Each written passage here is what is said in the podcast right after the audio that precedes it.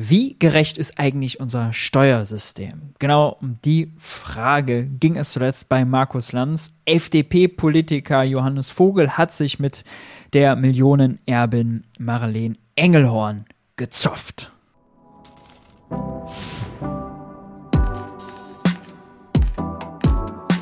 Hi und herzlich willkommen bei Geld für die Welt. Ich bin Maurice und in diesem Video geht es um unser Steuersystem. Wichtige Frage vorneweg. Wofür gibt es eigentlich Steuern? Also was für Funktionen erfüllen die?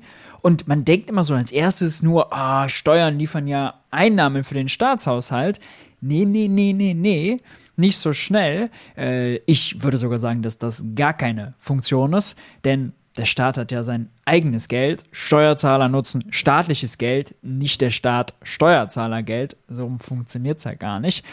Dieses Narrativ vom, oh, der Staat hat nur das Geld seiner Steuerzahler, ja, das ist ein ziemlicher Mythos.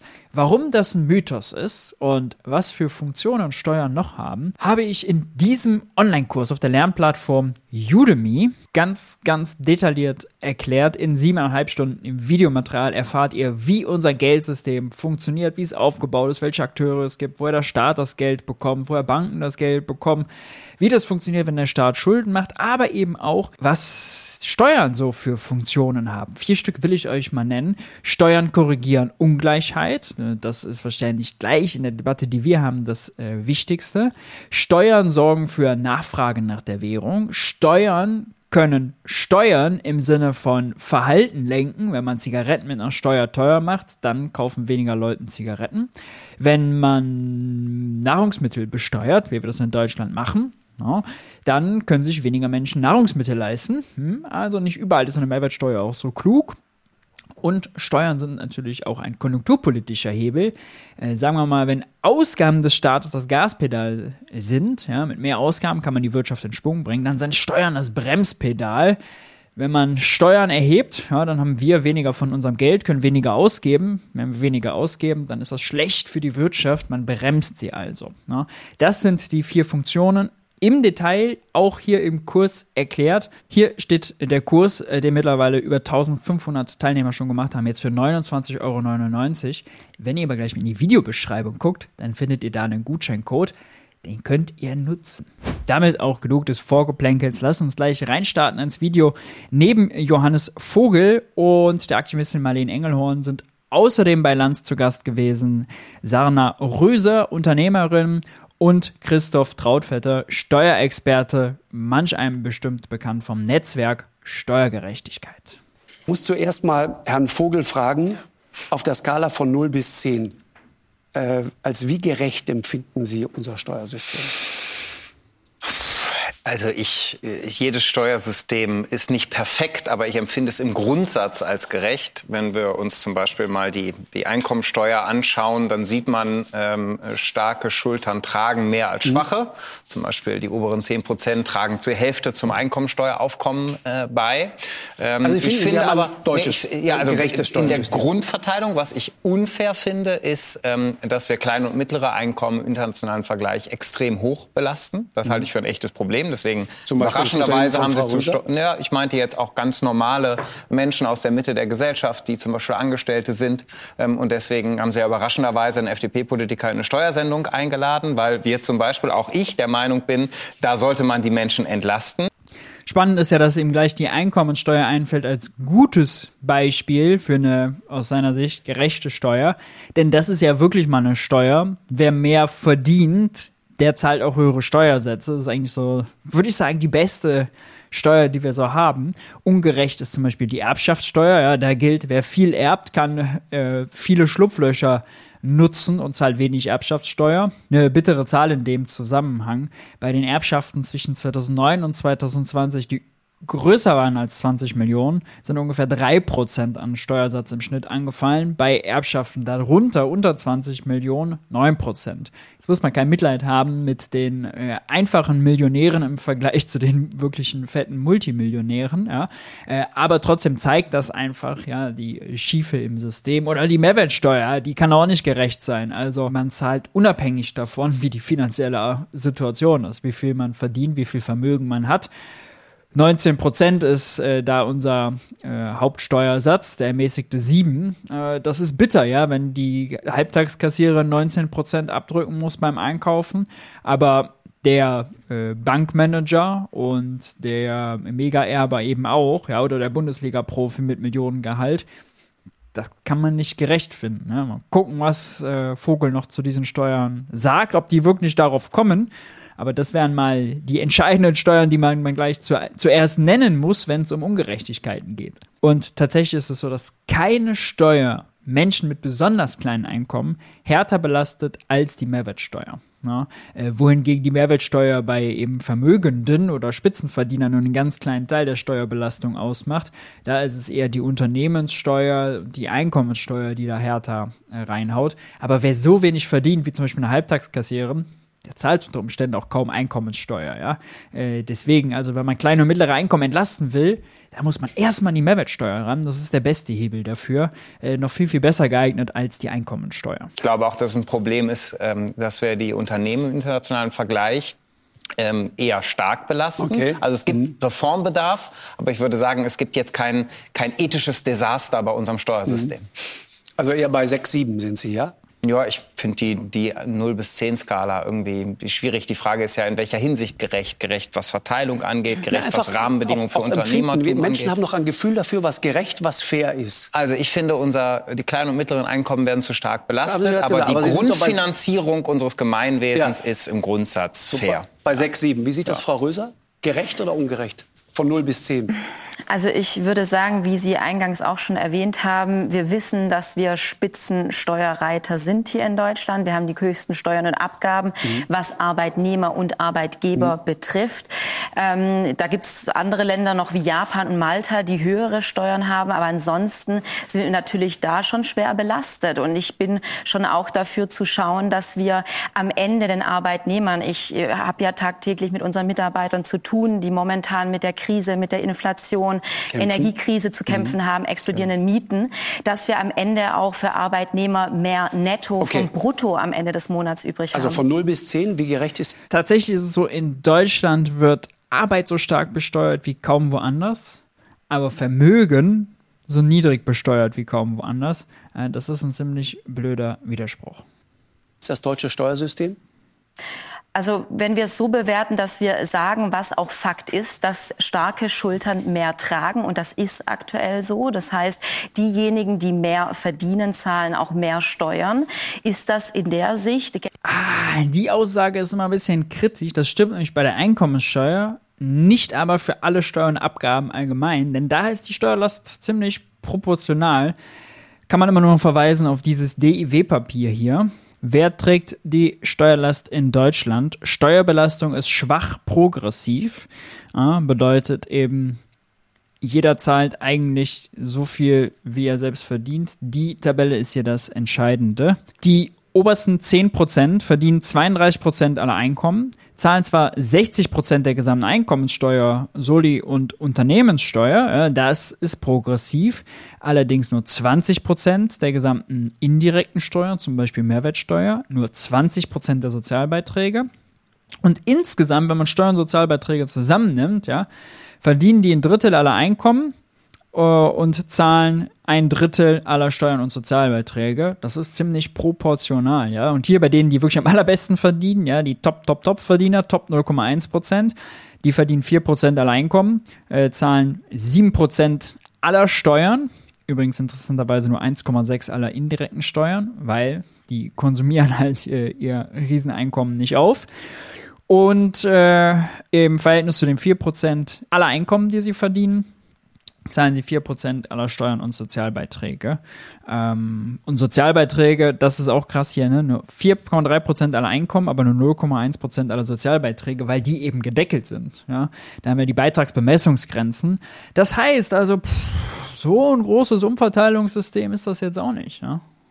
gerecht verteilt, finde ich schon, außer das Thema, dass okay. wir schauen müssen, dass mehr Netto vom Brutto übrig bleibt am Ende. Okay, Herr Trautvetter, wo sind Sie? Mit der Bitte um kurze Antwort. Der deutsche Staat schafft es einigermaßen gut im internationalen Vergleich für mehr Gerechtigkeit zu sorgen durch die Steuern und die Ausgaben. Mhm. Ich würde es trotzdem eher bei einer 5 sehen oder okay. vielleicht noch ein bisschen drunter, weil tatsächlich die Vermögensverteilung in Deutschland extrem ungleich ist, extrem ungerecht und das Steuersystem, weil es auch in den letzten 30 Jahren geschwächt wurde, nicht schafft, da tatsächlich äh, für eine gewisse Gleichheit also zu sorgen. Extrem ungerecht, sagen Sie. Tatsächlich sind die Vermögen in Deutschland ähnlich ungerecht verteilt wie in äh, Mexiko oder in Südafrika okay. tatsächlich. Ähm, ganz weit entfernt von unseren europäischen Nachbarn Bitter. und fast wieder so wie im Feudalismus. wow, ist mal eine Ansage. Herr Plätter, wo sind Sie? Ich frage also, Frau Engelhorn ganz zum Schluss, nicht aus Unhöflichkeit, sondern weil ich sehr gespannt auf Ihre Antwort bin. Wie gerecht finden Sie das deutsche Steuersystem? Antwort. Ich glaube, es gibt da eine Dynamik, die tendenziell eher zum Schlechteren läuft. Vor allem, wenn wir auf die Steuern, die Sie ansprachen, gehen, also Einkommensteuern mhm. und ähm, äh, vor allem auch die Konsumsteuern. Das sind ja die höchsten Steuerposten, die wir haben in Deutschland. Mhm. Und was man da schon sehen kann, ist, dass einerseits alles richtig ist, was Sie sagen. Also de facto zahlen über 50 Prozent des Steueraufkommens kommen von den oberen 10 Prozent der Einkommensteuerbezahler. Einkommenssteuer. Nicht gesamtes Steueraufkommen. Da hat er sich gerade vergaloppiert. Und bei der Mehrwertsteuer ist es so, dass überdurchschnittlich viel von Leuten mit etwas weniger im Verhältnis ja. zu ihrem Einkommen bezahlt wird, aber dass da auch die Gutverdiener bei den Konsumsteuern schon gut bezahlen. Das Problem, das naja, schon gut bezahlen, wie gesagt, ja. Also die obersten 10 Prozent verdienen ein Drittel aller Einkommen, zahlen aber nur 19 Prozent aller Konsumsteuern. Das ist unterproportional wir aber hatten in den vergangenen Jahren ist, und das ist eine Dynamikfrage, 1965 hat man den Spitzensteuersatz bezahlt, wenn man das 15-fache des Durchschnittseinkommens hatte. Heute mit dem 1,5 bis 1,9-fachen. Also mhm. 15-fach ja. und das was ja. 15-fach versus 1,5 bis 1,9, mhm. je nachdem welchen Mittelwert man nimmt. Das heißt, wir zahlen viel zu früh. Sie bezahlen heute einen Spitzensteuersatz, wenn Sie etwas über 60.000 Euro brutto verdienen. Genau. Das ist viel Geld. Und das ist aber das, was ein Facharbeiter heißt, verdient. Heißt, die Hälfte ist ungefähr grob so, weg. jetzt kommt, jetzt kommt das, wo ich mhm. widersprechen würde Ihnen. Ich glaube nichtsdestotrotz, dass wir ein Problem haben in der Verteilung, weil Natürlich ist es so, dass die Abgaben nicht nur aus Steuern bestehen, sondern auch aus mhm. Sozialabgaben, mhm. die überdurchschnittlich stark Menschen mit niedrigeren Einkommen treffen. Und ja. jetzt kommen wir, wenn wir dieses Steuersystem, um Ihre Frage zu beantworten, genau. wie gerecht ist es, genau. Einfach dann kommen wir Zahl. natürlich äh, sofort, ähm, dann kommen wir natürlich in eine Situation, in der wir uns zum einen fragen müssen, wenn wir das ändern wollen, mhm. wie finanzieren wir das gegen? Und ich würde noch gern zwei Punkte machen, bevor ich eine Zahl nenne, was die Gerechtigkeit des Systems betrifft. Es hat nämlich noch äh, zwei andere Themen, die dahingehend wichtig sind. Wenn man sich die Konsumbesteuerung anguckt, auch da haben wir eine Situation, dass wir relativ viel Konsum, es gibt ja nicht nur die Mehrwertsteuer, es gibt die Kerosinsteuer, es gibt die Pendlerpauschale, es gibt alle möglichen Steuerermäßigungen Verpackungen, die klimaschädlich sind, die nicht besonders hilfreich sind. Also nur ein Beispiel. Kerosinverbilligung 8 Milliarden. Ähm, Mehrwertsteuer auf internationale Flüge 4 Milliarden, Tankrabatt äh, zig Millionen, äh, mehrere Millionen in der letzten ähm, ähm, Hilfsprogrammfrage. Und die Frage ist, warum gerecht, warum ungerecht der Einfluss organisierter Interessen auf das Steuerrecht, das unheimlich kompliziert ist, auch der Familienunternehmer ihres Verbandes ist natürlich massiv, womit wir zum nächsten Punkt der Gerechtigkeit des Steuersystems kommen. Ein Steuersystem ist natürlich auch so gerecht, wie verständlich es noch ist. Und wir haben ein unfassbar kompliziertes System, in dem Menschen, die viel Geld und Ressourcen einsetzen können, sich dieses System Punkt. untertan machen können. Und ich bin sofort am Ende. Und der letzte Gerechtigkeitspunkt, und dann kriegen Sie Ihre Zahl, ist aus meiner Sicht, dass wir natürlich in einer Welt leben, in der wir tatsächlich Arbeit sehr, sehr hoch besteuern. Mhm und unverdientes Vermögen, ich nenne das tatsächlich so, Erbschaften nicht besteuern. Ich bin maximal gegen 90 Prozent Besteuerung, aber mir ist nicht ersichtlich, warum man, mir ist nicht ersichtlich, warum jemand, der hm. arbeitet, der sich jeden Tag anstrengt, mehr bezahlen soll als jemand, der etwas erbt. Und deswegen äh, meine also Zahl. prozentual jetzt, ne? Ja, genau. Äh, genau. Und das Problem ist mhm. nämlich auch in diesem Kontext, dass wir natürlich eine Industrie haben. Ich meine, es gibt ja, Sie können Erbschaftssteuern in Unternehmen übertragen, wenn Sie eine Banklizenz beantragen. Dann beantragen Sie eine Banklizenz, haben ein Family Office, haben noch eine Stiftung, können ein zig Milliarden, Millionen schweres Unternehmen steuerfrei übertragen. Und wenn man sich mal anguckt, wie viel Humankapital das bindet, wie viel unfassbar kluge Menschen daran arbeiten, dieses System zu durchlöchern und zu bauen. Also um die Erbschaftssteuer zu umgehen. Völlig richtig. Also was wir in diesem Land schaffen könnten, wenn all diese klugen Menschen was Sinnvolles täten. Deswegen Ihre Zahl. Ich würde sagen, es kommt auf die Steuer an. Okay. Ich würde aber sagen, wir haben sicher mal mit einer besseren Zahl angefangen. vielleicht acht. Ich bin nicht ganz so äh, pessimistisch. Ich würde vielleicht eine sieben oder sechs im internationalen okay. Vergleich geben. Und vor allem glaube ich auch nicht, äh, dass Unternehmen höher besteuert werden sollten, weil am Ende werden immer Menschen besteuert und nicht Unternehmen. Aber das ist sicher ein Thema für nachher. Okay. Jetzt seid ihr gefragt, äh, was für eine Note würdet ihr dem Steuersystem geben? Zehn das Beste, eins das Schlechteste. Schreibt es gerne unten in die Kommentare. Ich wäre, glaube ich, bei einer drei bis vier.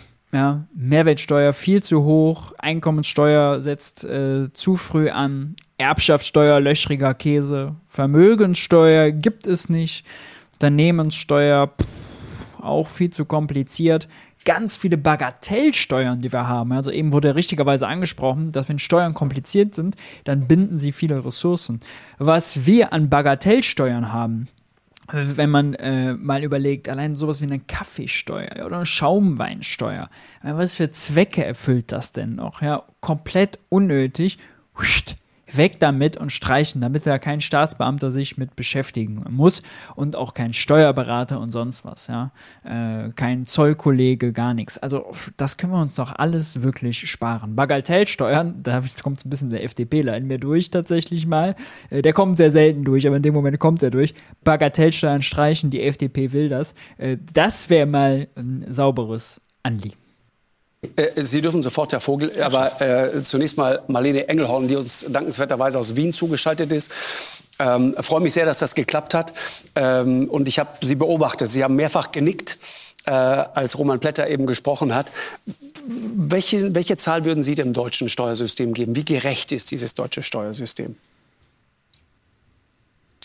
Ähm, danke für die Einladung. Ich bin für Tax Me Now hier. Wir sagen nicht, dass 90 Prozent Besteuerung eine Forderung ist, sondern nein, nein. ich sage, dass ich selbst genau. mindestens 90 Genau, so, so habe ich Sie auch zitiert. Nur genau. zur Klarstellung.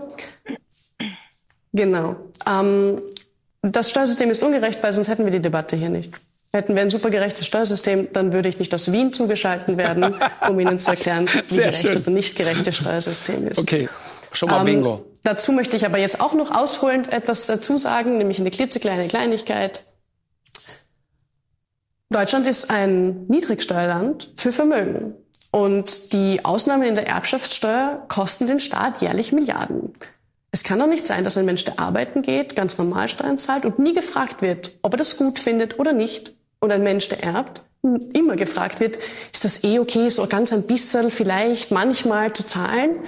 Da allein schon zeigt sich das eigentliche Problem. Es geht hier um Macht und wie sie verteilt wird. Und Steuerpolitik ist nicht nur ein Mittel, um den Haushalt aufzubessern, sondern auch ein Mittel, um Macht, die sich durch Vermögen bei Privatpersonen und bei Eigentum akkumuliert, zu redemokratisieren und zu resozialisieren.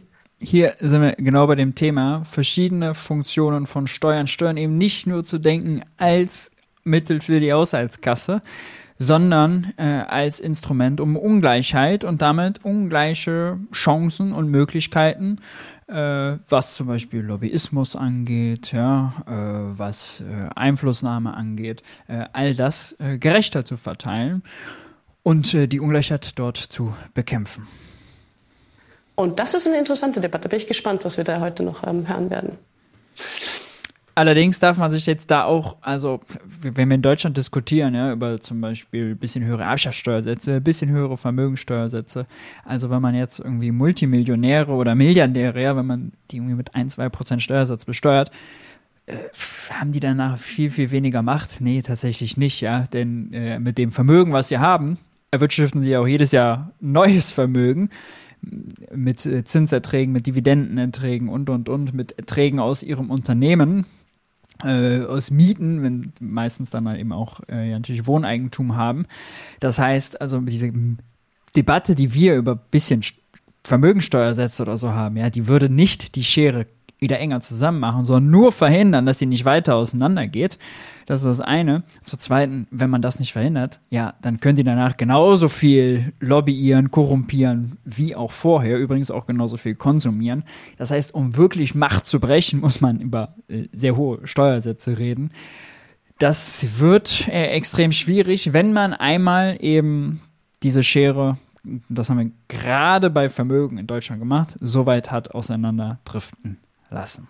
Deswegen nochmal, ein Punkt ist wichtig zu verstehen, Frau Engelhorn. Deswegen äh, stelle ich das auch gerade nochmal klar. ich weiß genau, jetzt sitzen ganz viele Menschen zu Hause vorm Fernseher und sagen, tax me now, ja, also besteuert mich bitte jetzt. Und sagen, da bitte, hier ist meine Kontonummer, hier ist meine Bankleitzahl. Äh, Frau Engelhorn kann mir jederzeit jeden gewünschten Betrag einfach überweisen. Äh, und Sie kennen mutmaßlich auch äh, die IBAN-Nummer äh, des deutschen Finanzamtes. Aber Sie sagen, darum geht es nicht. Natürlich könnte ich das machen, aber mir geht es um etwas völlig anderes. Worum geht es Ihnen dann? Ähm, es wird oft so getan, als wäre die Besteuerung von Vermögen durch unterschiedliche Steuerarten, also Erbschafts- und Schenkungssteuer, Vermögensteuer, Kapitalertragssteuer und so weiter, eine private Angelegenheit. In Wahrheit ist es aber, sobald es in das Steuersystem reinspielt, eine öffentliche Angelegenheit. Mhm. Das heißt, ich versuche nicht mein Privatproblem hier zu lösen, sondern mir geht es wie den anderen bei Taxseminar auch darum, und wir sind ja auch Bündnispartner mit dem Netzwerk Steuergerechtigkeit, ähm, aufzuzeigen, dass diese öffentliche Debatte zur gerechten Verteilung von Vermögen an die Steuerdebatte geknüpft ist. Und wie schafft man es, einen demokratischen, transparenten, partizipativen, inklusiven Diskurs herzustellen, um dafür zu sorgen, dass wir nicht künstlich einen Geldadel herstellen, der besonders an Familienunternehmen gebunden ist. Wie können wir es so machen, dass Gerechtigkeit nicht das Maß derer ist, die davon profitieren, sprich die Reiche darf sagen, was gerecht ist, sondern wie kann man es so herstellen, dass wir eine Gerechtigkeit herstellen, die eine Selbstverständlichkeit von, wir teilen diese Vermögen so auf, dass sie eben nicht die Demokratie unterwandern, dass das die mhm. Tatsache ist, die wir mhm. herstellen. Okay. Wie kann man das hinkriegen? Das ist das Sinn also, der Sache. Genau, Ihnen geht es um was Systemisches sozusagen. Ich wollte das nur kurz klarstellen, mhm. äh, damit wir alle die gleichen ähm, äh, Koordinaten kennen. Frau Röser, Erbschaftssteuer, Vermögenssteuer, was lösen solche Wörter bei Ihnen aus? Wie vorhin schon erwähnt, wir sind in einem Höchststeuerland. Äh, wenn ich mir die aktuelle Situation anschaue, ich komme selber aus Vermögenssteuer, was löst das bei Ihnen aus? Ja, wir sind ja schon in einem Höchststeuerland. Äh, Miete gezogen, äh, völlig falsch, denn Höchststeuerland bezieht sich höchstens auf Einkommen und Sozialabgaben, nicht aber auf vermögensbezogene Steuern. Ja, also das hier anzuführen als Argument, ah, kategorischer Fehler. Das ist ein Familienunternehmen, das 100 Jahre alt ist. Meine Urgroßeltern haben damals mit viel Schweiß und Arbeit das Unternehmen aufgebaut, haben gespart, haben reinvestiert, dass heute dieses Unternehmen noch besteht. Wie viele Mitarbeiter haben Sie, wenn ich Wir haben Was über 50, genau? 50 Mitarbeiter. Wir sind wirklich klassischer deutscher Mittelstand. Wir produzieren Betonfertigteile, Stahlbetonrohre, also wirklich harte Arbeit auch.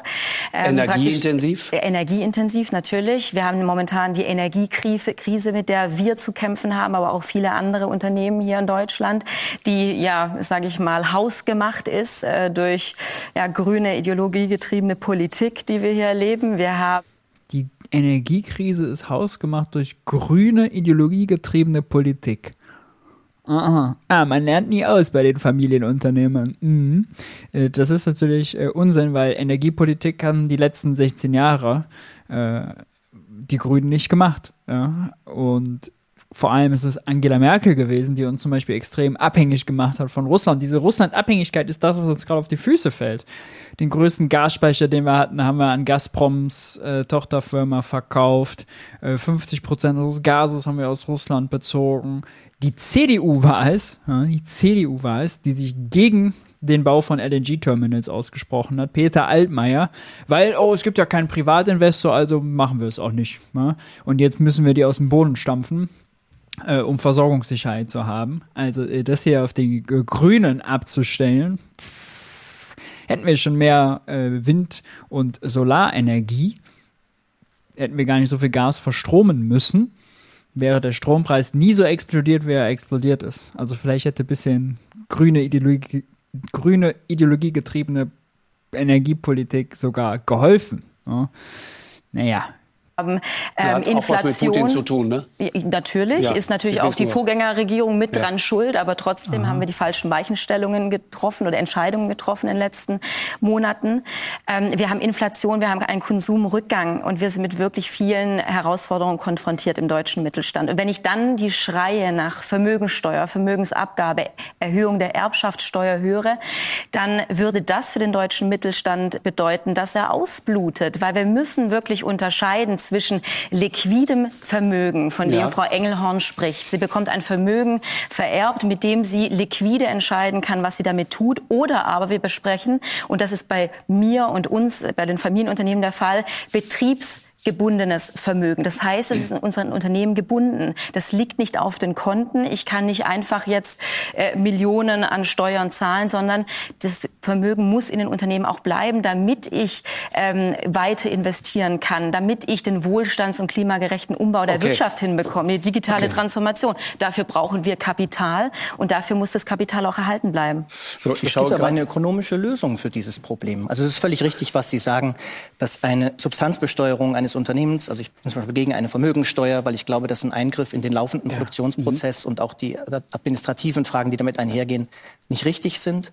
Ich würde trotzdem sagen, eine Erbschaftssteuer auf Unternehmen lässt sich selbstverständlich bewerkstelligen. Also man kann, man kann, je nachdem, wie man das ausgestalten würde. Also beispielsweise gäbe es ja die Möglichkeit, es gibt verschiedene Vorschläge auch von liberalen Ökonomen und von anderen.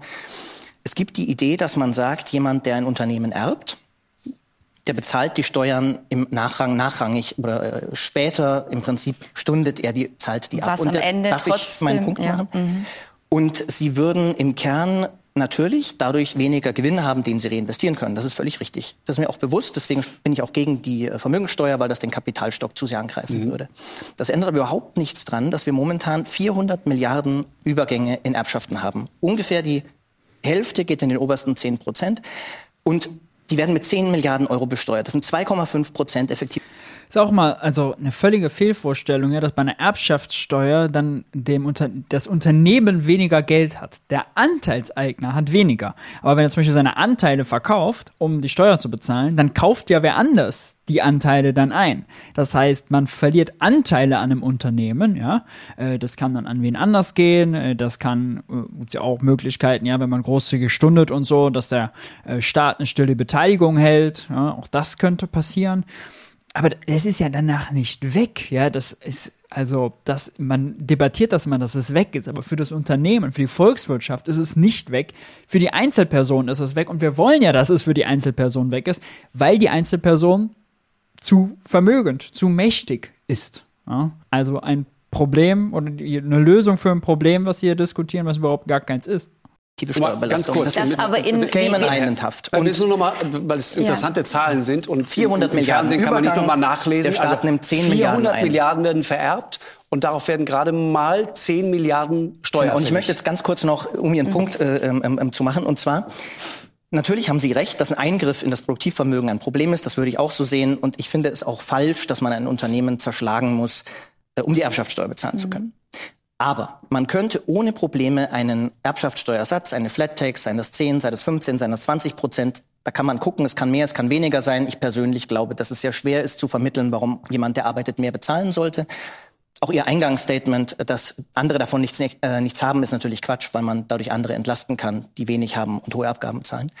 Und ich glaube, dass was man machen könnte, wäre natürlich, dass man über 10, 20 Jahre den Staat wie einen stillen Teilhaber an den Gewinnen beteiligt. Und wer nicht in der Lage ist, diese dann wirklich relativ lächerliche Erbschaftssteuer zu entrichten, mein Gott, dann soll jemand das Unternehmen führen, der das kann. Aber darf ich mal, Herr Land? Finde ich gut. Sie dürfen sofort, Herr Trautvetter will schon die ganze Zeit. Ja, dann Frau Engel und dann Sie, Herr nee, weil, Ich wollte ganz, ganz kurz nur mal zu dem Unternehmen, ja, weil das tatsächlich so schön ist, typischer deutscher Mittelstand. Wir reden ja, wenn wir über Familienunternehmen in ja. Deutschland reden und die, die tatsächlich Einfluss auf Politik nehmen, über Unternehmen, die 50.000 Mitarbeiter haben oder 5.000 und äh, deutlich größer sind als Ihr Unternehmen. Und trotzdem sind Sie in einer Hinsicht ein typisches klassisches Mittelstandsunternehmen. Sie haben nämlich das Geld im Unternehmen angespart tatsächlich und haben eine Gewinnrücklage von drei ja. Millionen Euro auf dem Konto liegen. Und das machen tatsächlich sehr, sehr viele deutsche Mittelständler. Sie investieren nicht mehr. Das kann man auch an den makroökonomischen Zahlen sehen, sondern sie bauen Gewinnrücklagen auf, um die Sparkassen rauszuschmeißen, um sich völlig zu entschulden und haben tatsächlich Milliarden auf dem Konto liegen, weil sie nicht mehr wissen, wo sie es investieren, ja sollen. Die Gewinne gehen nach oben, die Nettoinvestitionen. Wir können ganz kurz, ja, wir können froh sein, ganz kurz, ja. wir können froh sein, dass wir überhaupt die Möglichkeit hatten, in den letzten Jahren und Jahrzehnten im deutschen Mittelstand so viel Eigenkapital anzusparen. Wir hatten die letzten Jahre eine massive Corona-Pandemie. Wir hatten Lockdowns, staatlich verordnete Lockdowns. Viele Betriebe mussten schließen. Wir haben unsere Eigenkapitalreserven, viele Unternehmen aufgebraucht. Wir können Glück, äh, wir können von Glück sagen. Wie bitte? Haben Sie Staatshilfen nein, bekommen? Nein, viele Familienunternehmen gar haben gar keine. Es gibt mal natürlich Unternehmen, die Staatshilfe in äh, Anspruch genommen haben. Wir mhm. persönlich, also wir bei uns im Unternehmen nicht. Okay. Zum Glück. Wir mussten nicht darauf zurückgreifen, aber haben natürlich von unseren Reserven gezerrt. Und ich glaube, das muss auch mal noch mal rausgestellt werden, dass es nicht nur heißt, wir horten das auf den Konten und dann kaufen wir uns große Yachten davon.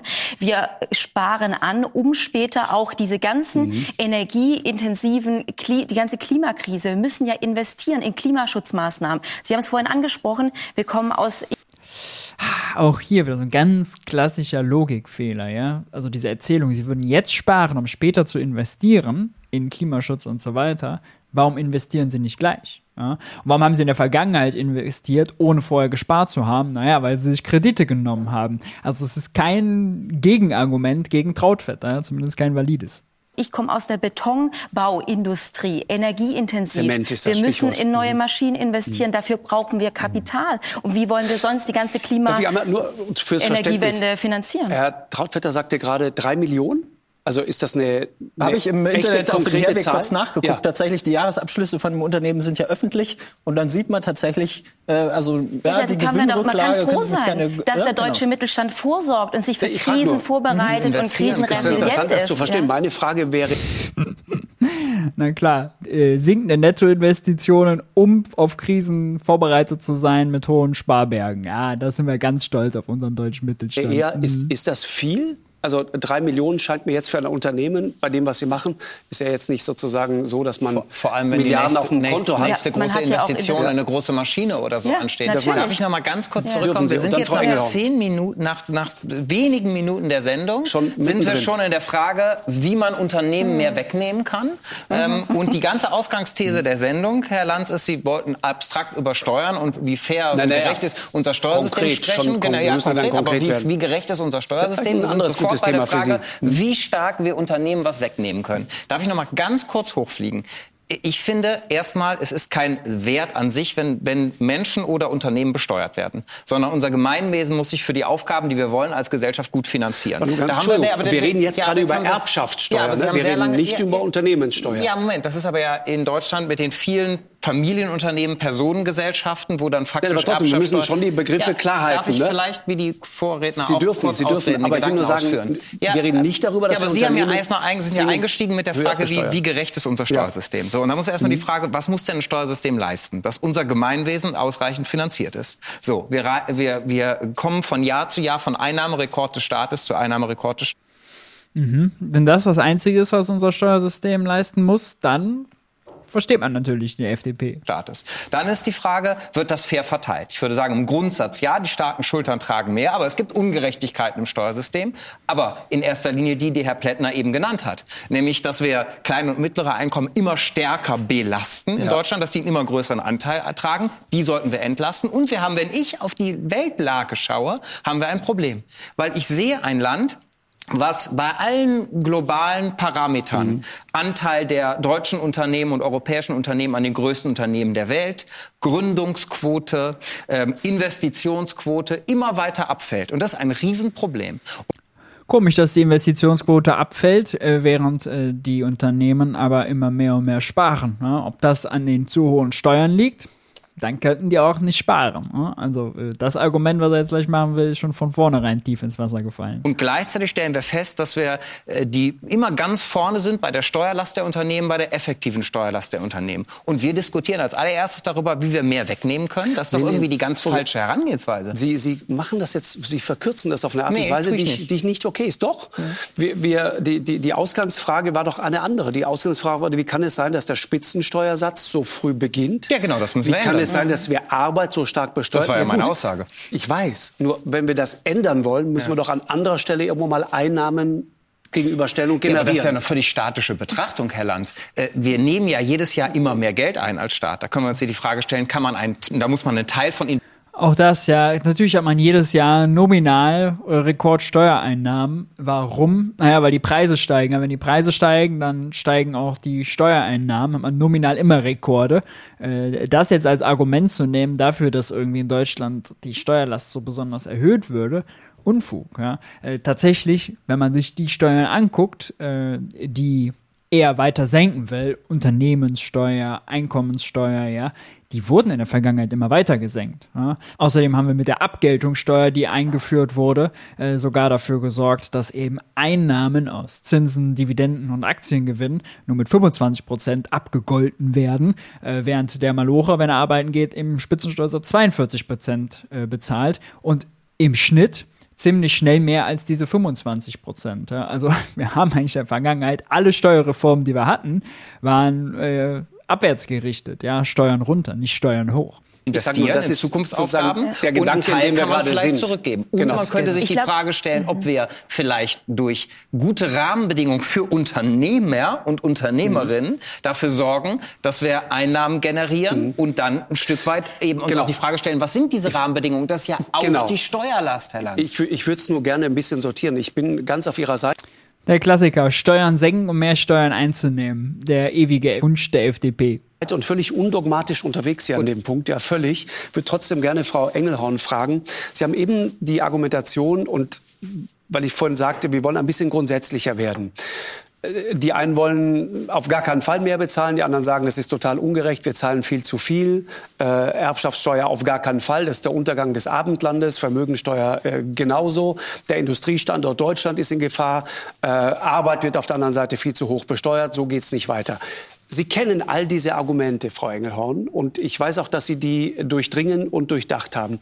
Wenn Sie diese Argumentation hören, was entgegnen Sie als jemand, der sich mit der Frage, sollte man hohe Vermögen auch deutlich höher besteuern, so intensiv beschäftigt? Bei der Besteuerung von Vermögen geht es erstmal darum, sauber zu trennen von der Besteuerung von Arbeit, weil wenn wir anfangen zu vermischen und direkt reingehen genau. in was äh, Spitzenverdienerinnen nicht alles abgeben, dann vermischen wir die Debatte, dann vermischen wir die Begrifflichkeiten. Ich äh, kann über Einkommen nicht sprechen, ich will über Einkommen nicht sprechen.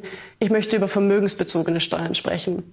Das Ding bei Vermögen ist ja, es geht nur um äh, die Frage von, wie schichte ich es um, damit ich dann am Ende die Steuer nicht zahle? Eine Art von Privileg, die sich sonst kein Mensch leisten kann, und zwar buchstäblich. Vermögen bedeutet Macht. Vermögen ist immer am Ende mit einer Person verknüpft. Es kann doch nicht sein, dass wir erlauben, dass eine Handvoll Menschen, weil wen betrifft diese Erbschaftssteuer effektiv wirklich, wenn es dann um Hochvermögen geht? Maximal fünf Prozent der Bevölkerung. Also es ist ein absolutes Nischen- und Elitenthema.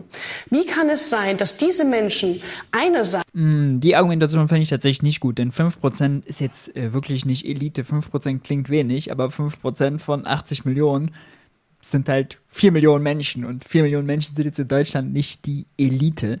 Ähm, und vor allem antwortet sie nicht auf die Frage, ja. Sie soll ja eigentlich entgegnen der Vorbehalte der Familienunternehmerin und von Johannes Vogel. Und jetzt redet sie daran vorbei, statt gezielt diese Talking Points, so, oh, dann ist das alles so schlimm für die Unternehmen und die gehen dann alle unter und die können sich das ja gar nicht leisten und dann ist äh, das ganze Kapital weg und dann kann nicht in Klima investiert werden.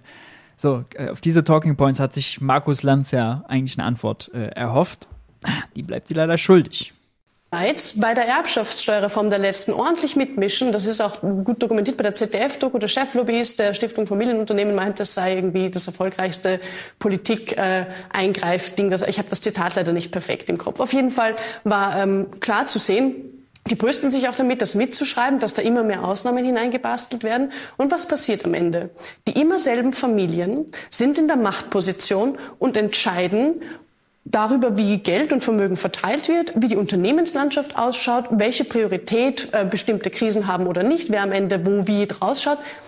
Macht konzentriert sich maßgeblich in Vermögen. Besteuerung ist eine Art und Weise, sich diesem Diskurs zu nähern und zu sagen, okay, wenn wir Macht in Vermögen bündeln, dann müssen wir auch schauen, ist es denn demokratisch legitim, dass manche Menschen nur aufgrund ihrer Familie, also nur aufgrund des Nachnamens, Macht im kleinen Finger haben, die bei anderen Menschen in, in großer Stimmenanzahl niemals da wäre. Also es ist wirklich die Demokratiefrage im Kern. Steuerpolitik geht ins Herz der Demokratie. Es ist bei Finanzpolitik ja auch. Das ist in Zahlen gegossene Gesellschaftspolitik. Wieso ist es in Ordnung, dass Ausnahmen bei Vermögen gemacht werden, immer, wenn es um Besteuerung geht, und bei allen anderen Steuerarten nicht? Da ist es selbstverständlich. Und kein Mensch, der arbeiten geht und regulär seine Einkommenssteuer bezahlt, und jetzt mache ich selber den Schwenk, weil ich diese ähm, Gegenüberstellung so wichtig Die ist finde, wichtig, genau. wird gefragt, finden Sie das eigentlich gut, wie ähm, Ihre Arbeit so besteuert wird? Das ist eine Frage, die stellt man nur vermögenden Menschen, weil man denen auch unterstellt, dass sie die Macht